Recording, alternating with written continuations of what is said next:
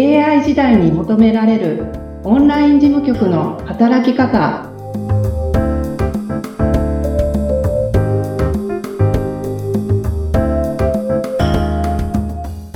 こんにちは。オンライン事務局トレーニングスクール代表の斉藤智子です。よろしくお願いします。よろしくお願いいたします。えそしてインタビュアーは元吉本工業舞台ダンサーの南明でお届けします。えー、ともこさん、よろしくお願いします。よろしくお願いします。あのー、前回、前々回と、はい。えーオンライン事務局とはというよりも、代表の斉藤智子さんに、あの、照準を当てて、いろいろお伺いして、とっても楽しかったです。いよいよですね、あの、オンライン事務局について私もちょっといろいろお伺いしたいなと思うんですけど、はいい。いですか？はい。ぜひお願いします。あの、ちょっと質問をいただいております。あの、はい。オンライン事務局に向いてる人、向いていない人、こういうのってなんかあるんですかね？やっぱりあります。へえ、え、はい。例えば、バーッと、あの、上げていくんですけれども、やっぱり事務作業になりますので、細かい作業をコツコツできる人っていうのはやっぱり向いてますね。その他あとは、、うん、はい。裏方の仕事になりますので、他人をサポートすることが好きっていう人もな向いてると思います。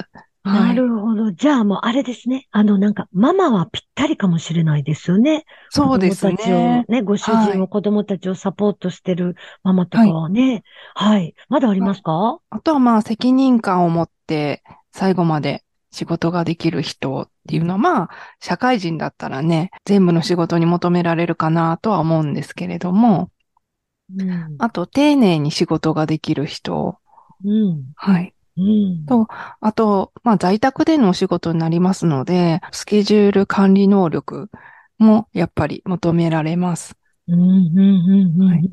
あとは気分によってね、うん。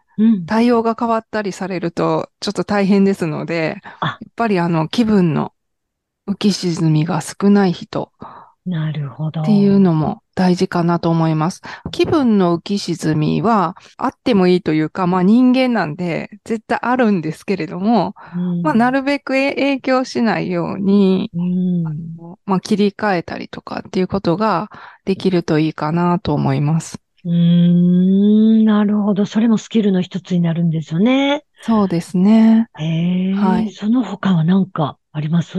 コミュニケーション能力が高い人っていうのがありまして、在宅でね、事務の仕事やるって言ったら、あの、誰とも話さずパソコンに向かってやるみたいなイメージを持たれることもあるんですけれども、ズームでね、打ち合わせしたりとかもあるんですけれども、まあ、文字でのコミュニケーションがメインになってうんくるので、やっぱり対面でのコミュニケーションよりも、ちょっと難しくなるので、うんやっぱりそこの能力っていうのは、うんちょっと求められるなっていうふうにやっていく中で思います。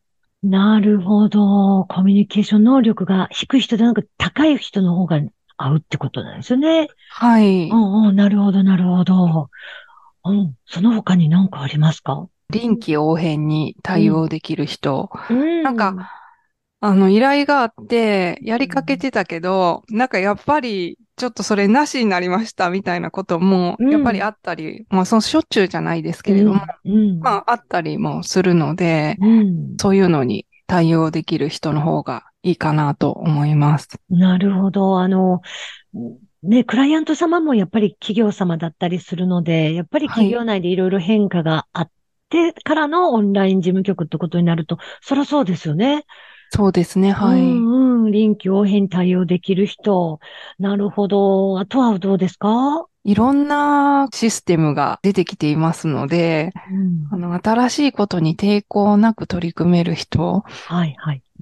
うんはい。なんか、そのシステム使ったことないので、ちょっと無理ですとか言ってたらもう仕事なくなっちゃうんですよね。うんなので、まあ、使ったことないのは、もちろんね、最初が誰でもあるので、まあ、そうなるとは思うんですけれども、まあ、触りながら覚覚えていけばいいや、ぐらいの感じで、やってみようって思える人っていうのは向いてると思います。うーん。なるほど。コミュニケーション能力も高かったり、新しいことにも抵抗なく取り組めるっていうのは、まあ、本当に、なんだろう、前を向いてらっしゃる方っていうイメージがすごくあの、するんですけれど。そうですね。うはい。んうん、その他に何かありますか？情報をうん。検索で取ってくることができる人っうんていうのは、なんかわからないこととかやっぱり出てくるんですね。未だに私もあるんですけれども、それをこう検索とかで、うんこの解決、自分だけで完結うんできるっていうのはうん大事かなと思います。もちろんね、聞かないとわかんないこともいっぱいあるんですけれども、はい。なるほど。すごい、あの、じゃあ、えっと、ママさんでも、まあ、独身の方でも、いろんな立場であっても、個人的なスキルがすごく、あの、求められるなって思ったりもしたんですけども、はい。えっと、それほどその、レベルが高い人というよりは、本当にコミュニケーション能力が高くって、好奇心があったりとか、コツコツ積み上げていただけるような、そういう方が合うのかなってお伺いしてて思ったんですけど、そうですね。うん。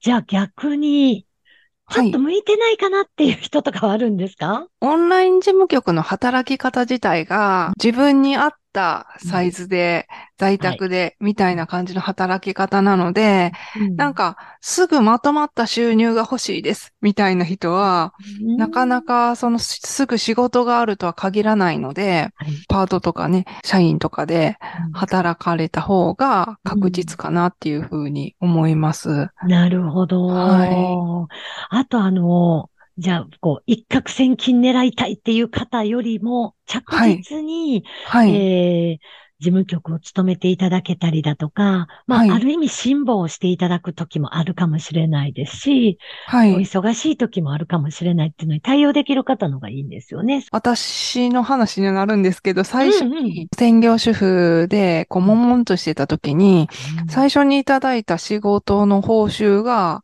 7000円だったんですけど、めちゃくちゃ。ゃ嬉しかったんですよ。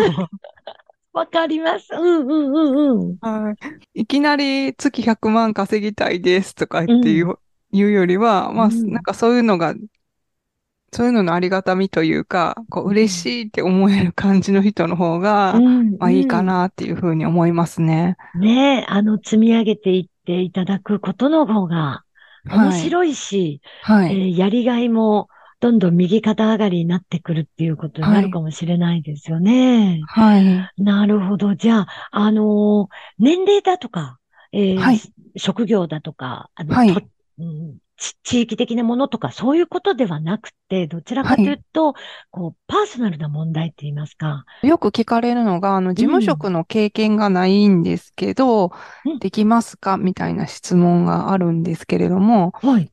あの、事務職の経験がなくても、今すごい活躍されてる方もいらっしゃいますし、うんそこは問わないんですけれども、仕事の種類的にうん、なんでしょうね、こう、自分が前に出るタイプの仕事をされてる方は、うんやっぱりその職業を選ばれてるっていうことですから、やっぱ裏方の仕事向きではないんじゃないかなっていうふうには思いますね。なるほど。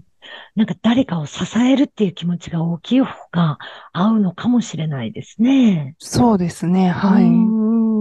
なるほど、なるほど。じゃあ、向いてる人、向いていない人がこれだけこうたくさんいるっていうのが、私もすごい興味が湧きました。はい。なんかちょっとでも、うん。ハードルが上がっちゃったかなって思います。いやいやいやいや、あの、の、この中のすべてが合うっていうことよりか、その中で、あ、私これかもって思った段階でお問い合わせいただくこともできると思うんですよね。そうですね、もちろんです。ねはい。ね、で、そこから、あの、スクールに通われたりとかっていうことで、どるはいどんどんスキルの方も上げていただけたらなと思ったんで、ワクワクしました。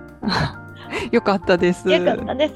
はい。あの、ぜひ、リスナーの皆さんでも、このオンライン事務局にご興味がある方、ぜひ、よろしければ概要欄にホームページの URL を掲載してますので、お問い合わせください。